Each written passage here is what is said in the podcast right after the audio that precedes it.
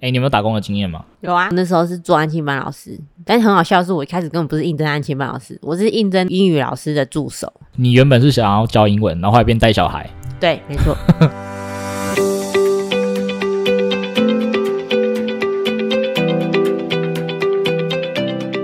大家好，我是严同学。大家好，我是阿咪。 我是喜喜，我们今天又邀请到我们的阿咪，那他上次是跟我们聊大学时期的社团经验跟团队经验这样子，那我们今天就延续上次的话题，就是我们来聊一下我们可能打工经验啊或工作经验，或是我们对未来工作的一些想象。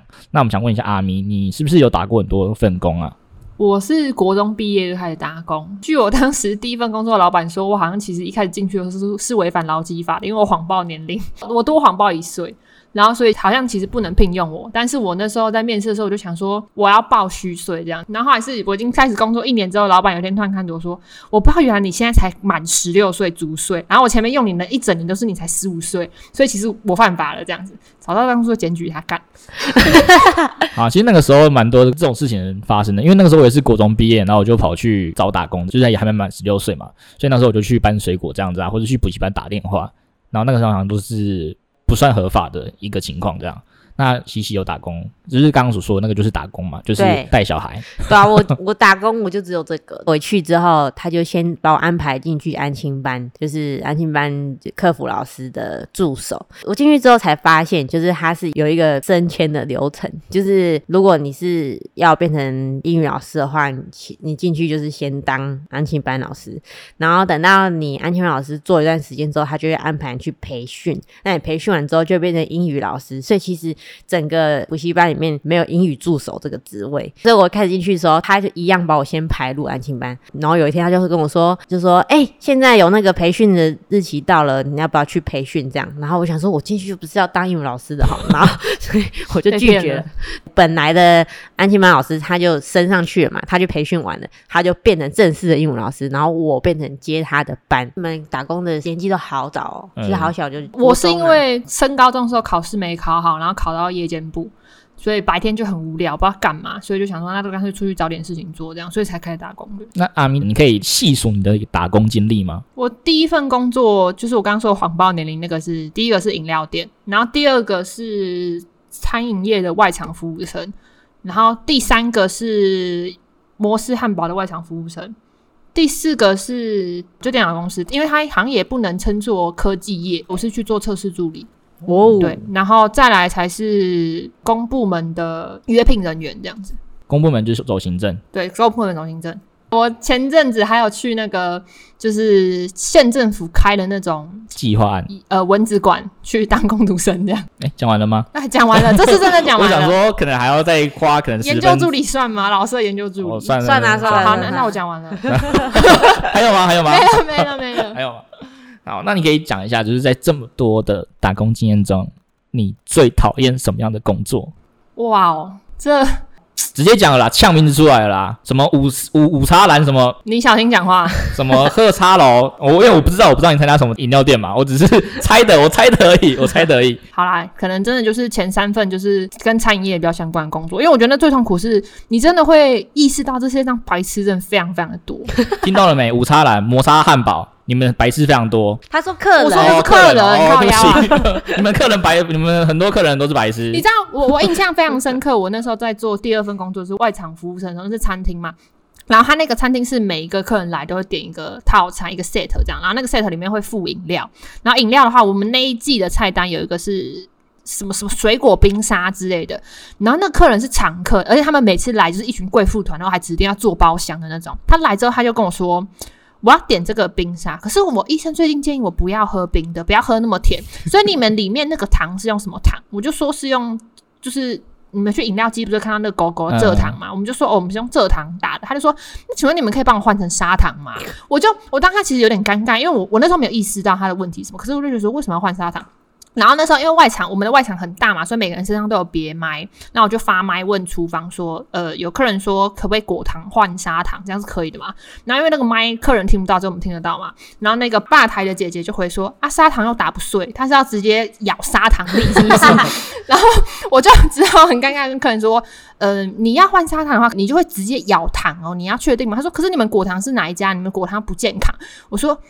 那不然医生建议你不要喝冰的跟甜的，你要不要考虑我们的茶？然后他说，可是夏天真的很热，我想喝饮料。然后我当下就很生气，很火大，我就说，那不然我们帮你做砂糖也是可以，可是你可不可以不要克诉我们？ 然后我就这样跟他讲，他就很尴尬，他说，哦，好吧，热茶。没有，那你就跟他讲说，医生建议你什么？我建议你不要点了，回去。医生建议你回家吃自己，然啊后你就 说，医生建议你什么不重要，我建议你现在都给我回去。 就很真的。你在外场上会碰到很多客人，你真的是不知道自己到底问问什么问题。好啦，直接讲啦，低能客人啊，对啊，低能客人超低能白客痴人。啊，没差吧？这个反正反正我离职了，反正做服务业的人很多，他们 应该很认同啊，很多低能客人。低能客人，那那个客人听了不要觉得自己是低能哦，我们并不在说你哦，除非你自己觉得自己是低能客人。那那个客人很怪的，就是说他会提出很多克制化的要求，可那嗯个克制化要求、就其实我们不可能都不能达这到样做，对我们不可能达到，然后我们也不能这样做。然后等到我们真的做出了一个不符合他的要求之后，他又要克诉 我们，所以我就看着他问他说：“那你要不要喝别的？”就是这样。所以后来我们没有出那杯砂砂糖冰沙你给他，要不要去隔壁那个对面那间饮料店？他们可能有、哦，直 你接要不害要别去？人。你要不要去对面麦当劳？那麦当劳有那个特他大们杯有可哦，乐，他们有哦。如果他们没有的话，克诉他哦你可。以喝那 个，那很就直便接宜。把那个客诉转介、咒术转介。对啊，那问一下那个习性，你在爱情班应该碰到很多，我没有说盯人孩子哦，我说可能比较活泼或是比较让你无法控制的孩子这样子，毕竟孩子都是天使嘛，没有什么低不低能的问题。有些小孩就比较皮嘛，那就很难去治他、啊。然后那个功课又爱写不写的，真的会就是要想很多种方法。那你有什么方法可以让他们有效的写功课？我那时候我好像有想出几个策略吧，但是有时候策略就是你用久了之后，他们就觉得说，反正你就会最多你就那样而你已。说打一个巴掌 吗？ 没我有，没有，怎么我可想能说啊，哦怎么可能巴掌，啊我？打一个巴掌就好了。我们来描述一下喜喜的手，喜喜的手那个手臂超级长，然后手指都超细，他那个巴掌打下去就跟根本是鞭子，很痛我啊！那打下我觉去，得，他应该脸上会有一个大大哎，的等一下你手真的好长哦，就 整对啊个脸都是我的手你印啊这吧。个这个关小孩应 该没有手真用的的好哦，大哦。 你应该直接那个哎自备自备鞭子哎，超我跟你方说，便。小孩他们就是怕坏人呐、反正如果他知道你大概是好人好人的样子，然后呢摸清你的底线之后，完蛋，你就是永远都治不了他。反正他就是已经知道你最凶就那样，然后他就会开始扔头轻滚，你知道吗？啊，他就会开始不停的试探你的底线。我记得哦我有一次就是大发飙，我记得他好像是打我的背还是怎么啊样，就是小孩动手了。好，模拟一下，现在模拟一下，那个麦克风拿远一点，模拟一下你怎么大发飙，快点模拟一下。三二一，action！谁？刚刚是谁？刚刚是谁在我后面？来，过来！在这搞什么东西啊？老师的身体是可以随便乱碰的吗？而且你打那么大力，叫你好好写作业不写作业，在那边在我后面玩来玩去，到底在干嘛？回去坐好，等一下我打电话给你爸妈，大概这种感觉吧。好像也没多凶哎， 好像也没多哎、凶。我觉得要直接模拟太难了，我连凶小孩我都要，就是我你要心理建设这样。不是因为我我其实好几次都想要发火，可是我不知道为什么每次要发火的时候，我就会在那边犹豫半天，我就会卡住。不就是我行，你这样治不好小讲不出来孩。我们来给你一个范例，搞什么东西呀、不写作业还在那边，我差点骂脏话， 也、有点难欸呢。我觉得我成年之后不骂脏话，我很难很难骂人，抱歉。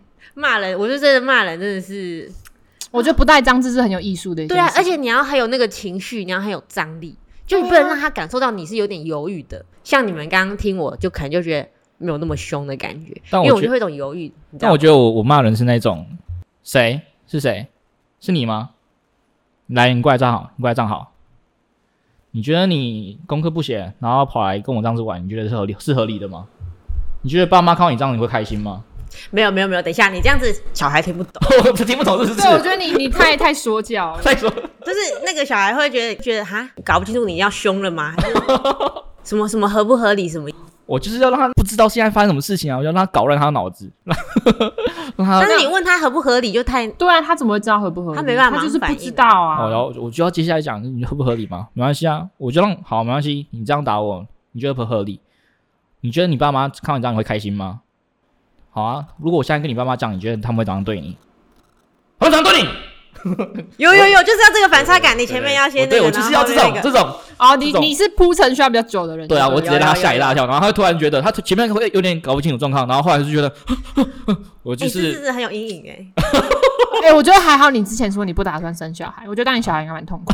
因为我自己小时候就常常被这样骂啊，就是用声音、用音场压制你。没有，对就是反差感这样，因为你一开始大声，他就是让听你在那边大声，但是前面以前小声，他会很专注的听你这样子，因为他可能听不到清楚，他会听到一个点之后，你突然大声，他会吓到，他就会恐惧，然后恐惧你就可以加深他的恐惧这样子。然后我我刚刚闹完你说，你觉得你爸会怎么想？你觉得你这样对吗？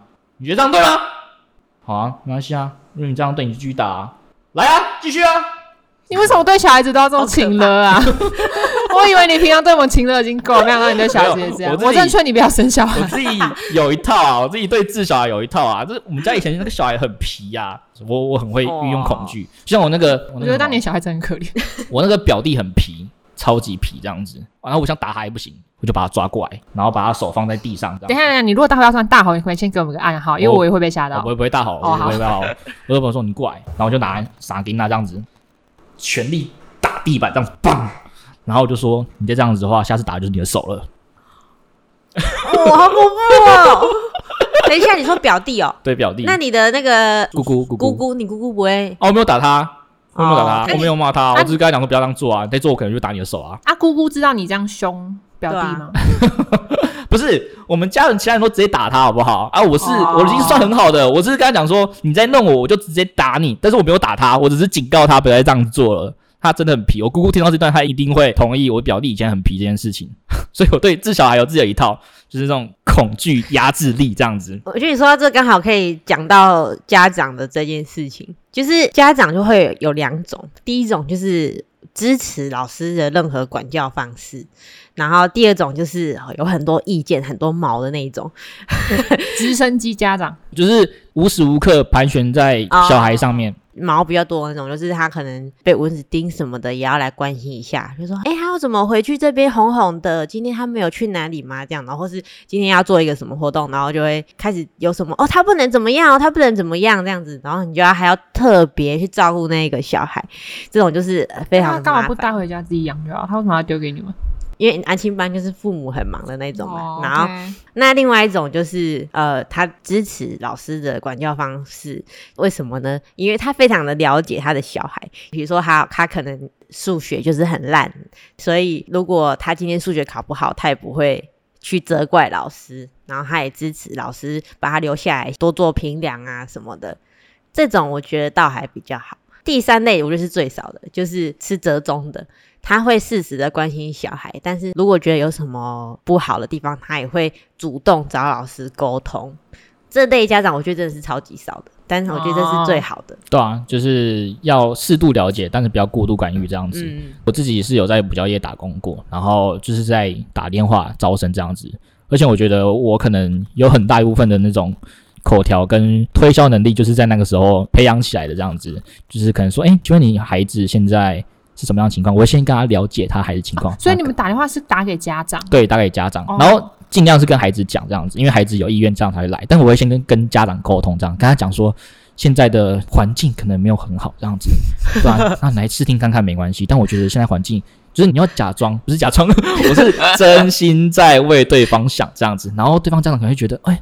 很像有道理这样，然后他们就会跟他们的小孩子问这样你子的，表情好真诚哦，对对对，就是就是要那个嘛，fake it until make it 嘛，对不对？假装到变成真的。对对对对哦对对对，所以在补教业我是有一些经验，我觉得他们很邪恶，有很多补教业会趁你国中升高中或是高中升大学的专期间，邀请他们去那个补习班打电话，想要透过你的人脉这样子。但我主要做都是陌生开发，所以就是会打电话去问一些没有经过家长，然后会跟他们讲说我们是补习班，然后他们就会戒心。我们会先跟他讲说，不是要给你推销课程的，只是试听，然后跟他分析现在的环境这样子啊。他说什么现在大学竞争力很高，那如果你现在没有怎样怎样的话，你可能会未来会落后。那我觉得你可以先来试听看看，这样子要不要来报名？你可以全看自己，但我觉得试听看看蛮重要的，因为这个课程对我们来说很重要。就是你不要一打电话就直接推销我们的课程很棒很好，这个没有用。你要先站在对方的角度，听他们想要听的，然后带一点恐惧、恐惧、恐惧诉求。 我不知道大家会不会很常接到这一类的电话，因为我自己是从来没有接过。然后我身边的同学，或是我以前从小到大的经验，会去那补习班都是同学的关系，都是因为对对同对学对的同学什么的，都嗯不叫不。我也是会是因为什么打电话来，然后就跑去的。因为我在那边的业绩还算不错啊，那我也就觉得在那个工作经验学到蛮多，可能叙述啊、口条啊、推销的能力这样子。对。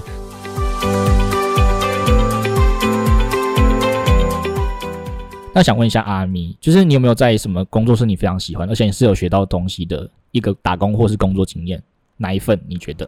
哇哦！我真我真的要说的话，可以讲一个啦。我第一份工作是饮料店嘛，然后饮料店我们的那个饮料牌子是有一个比较完善的所谓的培训机制，嗯，那要叫培训机制嘛？好啦，可以这么说，就是我们有所谓的吧台手制度，有分第一阶段，第一阶段考过之后了，那你就是一个合格的吧台手，就可以正式的站在吧台上面摇饮料。但其实你就算不是合格吧台手，你还是可以摇饮料，对不对？那只是一个算是制度吧。然后你考过那个合格吧台手之后，还有一个东西叫金吧台手。就是你还可以去考那个第二制度，这样。据我以前的老板的说法啦，我不是说我第一份工作是谎报年龄上的吗？所以我在刚满十六岁的第二个礼拜，我就考到了合格的吧台手制度。哇哦！然后我是北区最年轻拿到这个职位的人。哦我这件事情我一直秋到大学，然后等到到大学之后发现这超没意义，就是因为他也没有做一个证书去证明说哦你就是合格吧台手这样子、哦，然后所以我到大学以前都非常风光，就觉得干我是全北区最年轻的，就后来到了北区之后发现，可是这东西我也不能写在履历上面，有什么屁用？而且我又没有打算要回饮料店，超废。哦那问一下，你现在回的那家饮料店，你还是可以有这个这个 credit 很吗？好啊，嗯，好像是可以延续的，哦好像是可以延续的。可是因为我已经很久没做，所以他可能还是会基本先考你一些数据或什么之类的重背。可是我记得你那个名声还是在，对啊、我们那个牌子也有蛮严谨的制度，就是。我也不知道为什么会有这制度，就是说，例如说你在 A 店家工作，你离职之后你要去 B 店家，那 B 店家可不可以用你？要经过 A 店家老板的同意。啊，因为是 A 店家花了精气神在培训你培养嘛，对哦啊，所以你现在要跳槽去 B 店家，O 不 OK？就我的说的 A、B 店家都是同一个牌子底下的不同加盟店哦，然后是不同的直营店哦，但是就是有这样的差别，我也不知道 为什么。嗯，其实我有很多工作的经验，不算打工，有点像是接案子这样子，就可能拍影片啊、做设计啊，有一些办活动也是实习，就是我没有一个很正规去上班打卡的工作经验，这样子都比较像是接案子或是临时去做帮忙或是做规划这样子的一个过程。对，那我想问一下两位，那你们从可能大学所学的科系啊，然后到你们工作的经验跟实习的经验，那你们有想象你们未来想要朝哪个领域发展吗？我们都是传播科系的同学，那我们大学可能学的都是不太一样。那你们有调整过自己的方向跟领域吗？跟为什么调整？因为我之前大学的时候就不是传播科系的人，所以我觉得算是做一个蛮大的调整吧，然后也算是想要跟之前大学科系做一个结合。因为以之前是念语言的嘛，那我就觉得语言跟传播其实还蛮相关的。我是希望我未来可以提升到有办法把语言跟传播领域结合的工作这样子。比如，比如说什么？你有什么样的想象吗？如果真的要讲的话，可能还是文字吧，文字工作为主。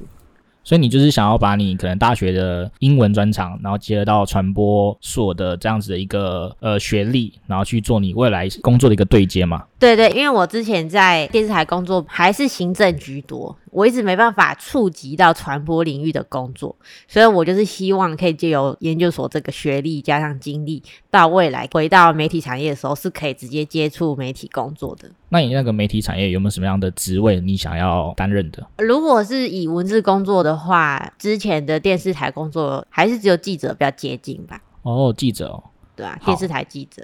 好， 刚好我们今天呢有邀请到我们的一个来宾，他是那个新闻媒体界的高层。那他主要负责的呢，就是海外记者的管理部分。那我们请他来进行一个模拟面试。哎，不是吧？没有吧？先不 要吧。没有没有没有，我们就是简单的做个模拟面试好了。好，那我们欢迎我们的 Frank。Hello Hello Frank，嗨，我们的那个媒体海外的那个高层。好，现在开始请你面试我们的喜喜。 hi. 嗨， I'm your today's interviewer, and thank you for coming. Uh, first of all, can you talk about your biggest strength? Uh, I have maintained good interpersonal relationship with my coworker. I think it's my biggest strength. Okay, you just talk about like you are friendly and you can work with your colleagues smoothly. Please tell me more about us, like the details when you work with your colleagues. When there is a project, uh, we will discuss with each other and then have a decision together. Okay, sounds good. And the final uh, question Why should we hire you? I usually perform well under pressure.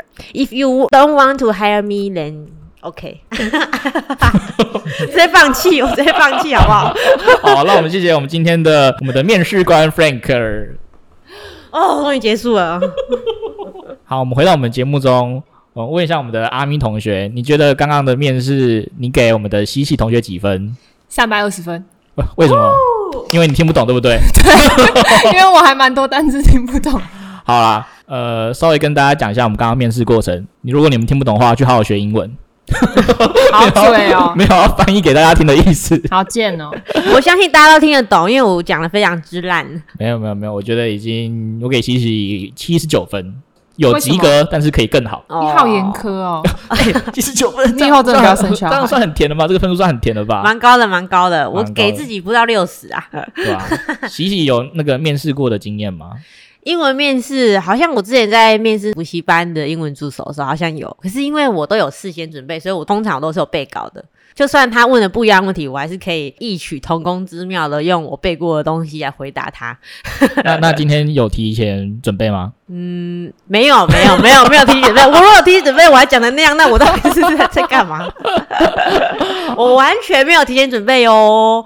嗯，好啊，那经过刚刚的面试压力，那喜喜未来还会想要往这种比较国外的记者方向前进吗？我觉得还是会吧，因为毕竟我学了这语言那么久，撇除高中，大家应该国中、国小就开始学英语了吧？然后我又把英语当成我的专业，读了高中、大学的，我觉得不用实在太可惜，而且我也找不到我其他的优势了嘛，所以我觉得怎么听起来有点 sad 的感觉？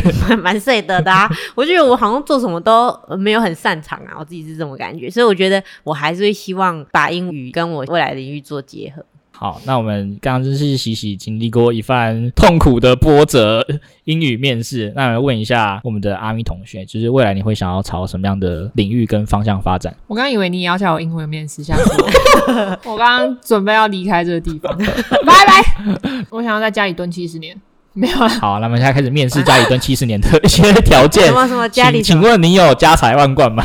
没有哦，没有啦。因为我以前大学也是读相关科系，我高中是读商科，可是我也不喜欢商。然后我就是因为不喜欢商，所以才改读传播相关科系。可是我来了研究所之后，发现王真的不适合这个地方。可是我现在就不知道去哪，所以我对未来比较像是说走一步算一步吧。只要是那个工作我不会太讨厌，我就做，然后不要违背社会道德，违背自己的良心，这样。好，那除了就是你你要还，面试 我吗？可不可以你不要？因为你现在没有一个明确的领域，我也不我也不我也不知道怎么面试你好，这样子。太好了！那你有什么什么样的职位或者什么一个想象？我希望可以准时下班。哦哦，这真的好重公要哦。务 员吧，我希望公务员不用面试哦哦，然后考试还就有好了。一定要符合劳基法，这件事情真的太重要了。嗯，很多公司把劳基法当福利，对，就很多公司会跟你说，哦，我们照劳基法，我们什么连特休七天哦，什么之类的。可这是是那应些东西，该的嘛。对，那些都是应该的。但是很多老板会觉得说，我有给你那些劳健保是福利，不是基本配备这样。所以我觉得不管怎么样，至少要符合劳健保，然后希望可以准时下嗯班，然后可以休六日。哦，所以你就会比较重视福利，嗯，因为我以前的跟制度工作经验中有因为不懂劳基法、不懂劳健保这种事情，然后有吃过一点小鳖这样子，所以我现在会觉得说，不管怎么样，就是以合法为主。哦，，就是一个合乎法令的一个工作，然后对甚至有些福利，对对然后对准对时对上上下班，对对对然后不要有加班的压力对对对对跟对责任制的压力。 没错， 啊没错但哎是我觉得媒体业好像很难呢、如果对走媒啊，体所以我才觉得行我业走错路了。哦，懂。所以你还是有可能走媒体业嘛？还是有可能啊，只是我就变成说，以前我可能会觉得说，OK，我媒体业做了三年，我做不出一个成就我就走。可是我现在可能会变成说，好，做了一年做不出成就我就要走，这样就是那个原本期望的年限一直在往下限缩。那你那个成就，你是你的那个成就设定在什么样的目标？嗯，例如说升官或是加薪的幅度也要超过我一开始起薪的一半吧。哦，所以是有一个薪水的一个想象在那边。对啊，对啊，对啊，那你会比较偏向传统媒体还是新媒体行业？这我就到都、嗯都可以。对，都可以，只要准时上下班，然后符合劳基法，不要有太严重的责任制，可以休 六日。我觉得传统或新媒体我倒还好。嗯，那我想问一下两位，你们就是未来除了工作领域的想象之外，你们有想象要在哪个城市工作或生活吗？其实我比较想要在台中，因为我觉得台北生存太困难了。我也觉得台中是一个很棒的城市，因为我是台中人，那我是住在台中的郊区啊，我从高中到大学都是在台中的市区生活。那我觉得台东市区是一个蛮舒服的地方，就不会像可能嘉义这么的偏乡。然后哎，等一下，什么嘉义是偏嘉义乡的蛮意思偏乡的是。啊，就是生活机能没有像台中那么完善这样子，没有嘉义夜市民店、要欸。暴动了。嘉义市没有夜店呢、欸这样还不算偏乡吗不？是，可是你平常是哇会哦去夜店的人吗？哦我觉得是个基，基准，夜店是一哦个哦城市化的一个基准，这样就像台北夜店超级多的嘛，你对就不例如对？说一个城市有没有捷运这样，对啊，一个捷运基啊准，那是一个基准，对啊。然后像台北的话，我就觉得就太拥塞、太拥挤了，然后压力又太大。但是其实老实说，台北机会还是比较多，就是嗯可能还是得去台北发展。但我觉得最理想的城市还是台中啊，我自己觉得。那阿咪，因为我自己就是双北人，所以我一定要回台北工作，对我来讲是比较方便的啦。对啊，因为其他城市老实讲我也没有什么想象，而且如果是媒体业的话，的确是大部分的资源都集中在双北，所以你嗯不管怎么样，你回去双北工作的，不管是机会或是转换跑道的几率，什么都还相对高一点。我其实还有想过通勤哎、你说从台中通勤到台北吗？之类的，因为我觉得住在台北压力太大，你通勤只能住在桃园吧？桃园哦或对者啊桃园也有是可基隆能这样子，好像也是可以一个选不然啊你项。台中通勤的那个高铁票，你可能就对你可以在台北租房子了吧？对啊，你就你就直台接中租房子就好了。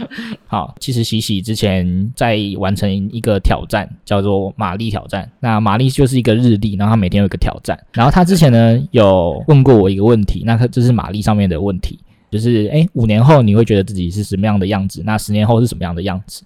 那我也想要问一下两位，就是你有没有想象过自己五年后跟十年后的呃生活成就或是事业成就是什么样的一个想象吗？先从五年后开始好了。这很难的。你是说工作上面的成就，还是说我整个人、我的灵魂的成就？就是一个 picture，就是你觉得你五年后长什么样子，包括你的生活啊，或者是你的事业，或是你的感情这样子，你有没有一个期许跟一个期待？我觉得简单来说，可能就是一天生活会长怎样，就未来五年之后的一天，自己的一天是怎么样度过的，包含工作啊、友谊啊，或是爱情之类的。我应该在哪？我希望我可以，呃，我们就谈收入好了。我希望我的收入倒是有一天我跟朋友出去吃饭，我可以结掉这桌的钱，然后我不会心痛的。嗯嗯，对财富自由有一点类似，可是又不用到说不什不么。算自由，就是算是没有财富压力啦。哦，啊、对对对对，有点这样，就是我跟朋友出去吃饭，我可以不用太 care 到底吃什么东西，然后嗯我是有那个能力说、OK 我请客，然后我就全部付就掉请这样了嗯那工作嘞？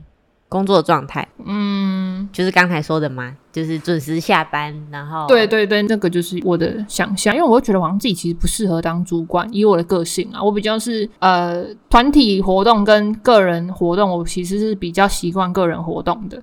然后在个人活动上，我自己也做事比较不会绑手绑脚的，所以你说往上爬职位嘛，我觉得可能我越爬越高，我越痛苦。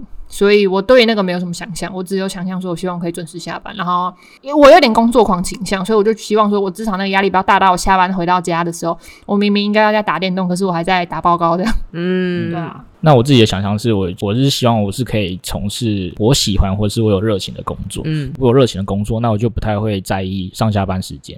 哦所以我觉得我可能之后的工作形态有可能会早上可能去公司开个会，然后中午或者是下午、晚上我就可能就自己回家开始做我自己的工作这样子，然后闲暇之余玩个猫、遛个狗，然后这样子的工作形态是足以支付我在一个我觉得舒适的生活条件跟生活品质这样。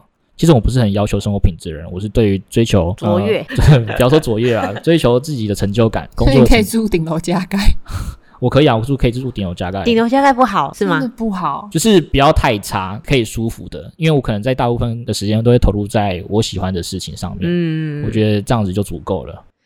我觉得我跟你有点类似，因为我也是希望可以做到一份自己有热情的工作，但我觉得想象总是比较美好的， 所以我会比较悲观一点啊。所以我觉得五年后的自己大概就是从事一个那份工作的属性是我喜欢的内容，但是制度可能就是我没办法控制的，所以我可能会在有点痛苦的边界挣扎，然后可能我也会在中间取得一些平衡吧。就是虽然挺痛苦，但是还是会试图维持自己的生活品质。那你接着讲十年后的想象呢？十年后的想象，十年后想象我们几呃岁了？三四十，三十，你有这么大？没有啦，三这是十三十几六啦，三十六啦。你三六啊？你十年后是几岁？我也是三六三十七几，啦快四十哦哦，可能快四十。我当然是希望我可以薪水当然是要好一点啊，哦，我最主要是希望我可以累积到那个年资的时候，想要做任何的转换都是 OK 的。就是比如说，好，我可能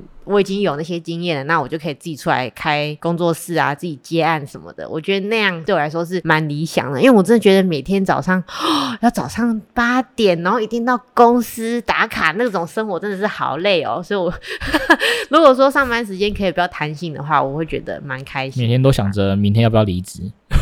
对，每天都想安静离职。哎、但是你刚刚有说过，你会想要转换跑道接案的这样子的形态，那你是想要用什么方式来做这种接案的形式？比如说插画、啊，还是呃独立记者啊，或是其他的一些影音工作，是吗？就是我之前的那个工作累积到一些能力之后，我可能用那个能力来转哦其他类似的行业，然后那个行业会是我更喜欢，只是我现在说不准那个会是什么东西。然后它可能也是接案的形式，我的理想状态是这样子。对，反正不管是不是接案，最重要的就是要让我可以得心应手，然后呢，我可以做任何我想做的事情，同时又可以赚到钱。十年后，我希望我可以在国外工作啦。我觉得我自己有这样子的一个梦柬埔想， 哎寨吗哪？一个国家？柬埔寨第一园 区可以到西方国家这样子啊，比如说澳洲啊，哇哦！或者是澳洲好像东边呢、哇，西你方这个地理观念，西方国家这样子，对，就是可以讲英文，然后跟他们共事这样子，哦至少可以在那边自产有自产 哦，自产，因为在国外自产很便宜耶，是吧？在国外自产很便宜吧？还是要看哪一个国家吧。对啊，看国家吧，就是自产，就是香港资产就很贵啊。哎那你会不会以后就移民啦？我接移到那不里排除这可能性啊哇，因为我觉得台湾可能自产也是有可能。那我希望在国外可以有一个小小的小木屋这样子，就是不会很贵，可能几百万就有了，在偏乡。小木屋，对啊，我们现在外面不是在盖房子吗？那个也是小木 屋啊。没有没有，台湾那个 CP 值太太低了，在台湾买房 CP 值太低了，对啊，我觉得在国外可能就是买个度假的地方这样子，然后有地方可以住，可能还是在城市工作啊，有事没事可以去小木屋休息度假这样子，就是一个比较完美的一个理想啦。嗯，我好觉吧得十年，十年有办法做到吗？我觉得感觉要更长远欸呢、我觉得要很拼啊，就是拼一点应该是可以做得到的，因为国外的房子其实没有很贵，比如说一些比较偏乡的城市啊，或者是一些就美国中西区那些平原那些可能就会比较便宜一为点什。么你会有这种想法？我好奇，为什么你会想要？对，你为什么想想要去国外啊移到从一个国家的都市移到另外一个国家的乡下？那不是移到乡下，我是说自产而已，可能工作还是会在不都市知道这你买房子样不，住，你买干嘛？就有点像度假、啊有点像度假哦的感觉，但你的工作还是在台湾，然后你在国外自产，有有可能啊，有可能，哦也有可能在国外工作，可能是我觉得我现在的我想要发展的工作领域，在台湾的机会还是没有那么成熟，所以我觉得在国外可能机会还是比较多一点。嗯，我刚刚突然想到一件事情，我希望我有钱的时候，我要先去冻卵。哦，我突然想到这件事情，因为我我虽然很讨厌小孩子，但是没有把握以后会不会需要突然间想，对想要突有小然孩，想通或想不通， 突然决定要生小孩，所以我想到我如果存到钱，我应该第一件事情可能不是什么买房买车，可能先去冻卵。嗯，对，，这是这是一个很重要的计划，这样想通就通了啦，不会通的啦，怎么会通？我刚光听你那样子，如果你我的结婚对象是你，我真的不想生小 孩。我你有一骂定小孩吗？，对，我骂小 孩，谁要跟你生小孩？我小孩长出来一定是一个怪怪的人，没有，他才一定不是要个，他一定是卓越的天才，他一定是个非常自但我卑的不孩保子。证他可能，我不保证他不会拿刀去水气乱杀人。对啊，我才不要养这可种小孩。怕、哦，讲到那么严重 哦， 没有啊，可能会有一些阴影。没有，我觉得我是一个会教育的人，这样子，只是方法可能会有一些偏激或扭曲，但他一定是会长得好好的。你他妈方法偏激跟扭曲，小孩长出来会长得好好的。你那个小孩的骰子要多，你要每一个项目都骰到六才有办法。什么意思？甩到为啊什么？就是你很像在抽角色啊，你的角色，例如说智力骰到六，然后体能只有一，这样很不会跑步，但是他很会读书这样之类的，或是那骰到六，然后他是体保生，但是他那个读书懒得跟智障一样，哦还是一 跟六啊。你看你有没有办法把每个小孩子说面向骰到六，没可能啊，吧？那个骰你子，何德何能啊呢、骰子不是用骰，它是用放的，我是用放，用我的方法管，钱啊呢、用我的方法放。感觉你会变成很典型的亚洲父母，对啊， 哪有？我觉得我很开明欸诶、你屁啊！你就已经在亚洲父母的压力下长大了，但是你还是长成了一个诶、亚洲哎欸哪有？父我母，超开明的好不好？你刚骂人的方式就超级亚洲我吧，哪有对啊这样很亚洲 吗？很亚洲亚啊洲，非 常，真的很亚洲、啊。就是用 emotional damage 的真的方欸法。真的是 emotional damage 不好诶、意思，可以翻译一下吗？ 靠情绪伤我害，只情听有绪伤 emotion 害后面是什么？伤害，哦，damage， 我刚刚当很亚洲父母嘛嗯，对啊，对啊就情绪操控的方法在骂小孩啊。对啊，你就是贬低小孩，然后你一直问说，你觉得这样对吗？这样对吗？小孩子怎么会知道自己对还是不对？他都拍你背了对，他前面以为哈好像对，然后忽然间被你大声哈错的错的，我错 了。他心里就觉得这样不对吗？这样是对的吗？这样是不对的 吗？他只会一直陷入不断的自我反思，就没有办法知道自己方到底错在哪 PUA，PUA，PUA， PUA 自己的小孩，叫 PUA 大 师。好可亚怕。洲父母，好啦，听完我们对未来的展望啦，跟我们的一些工作经验，我是严同学，我上一。我是喜喜，历史代哲学，我们下下次见，见拜拜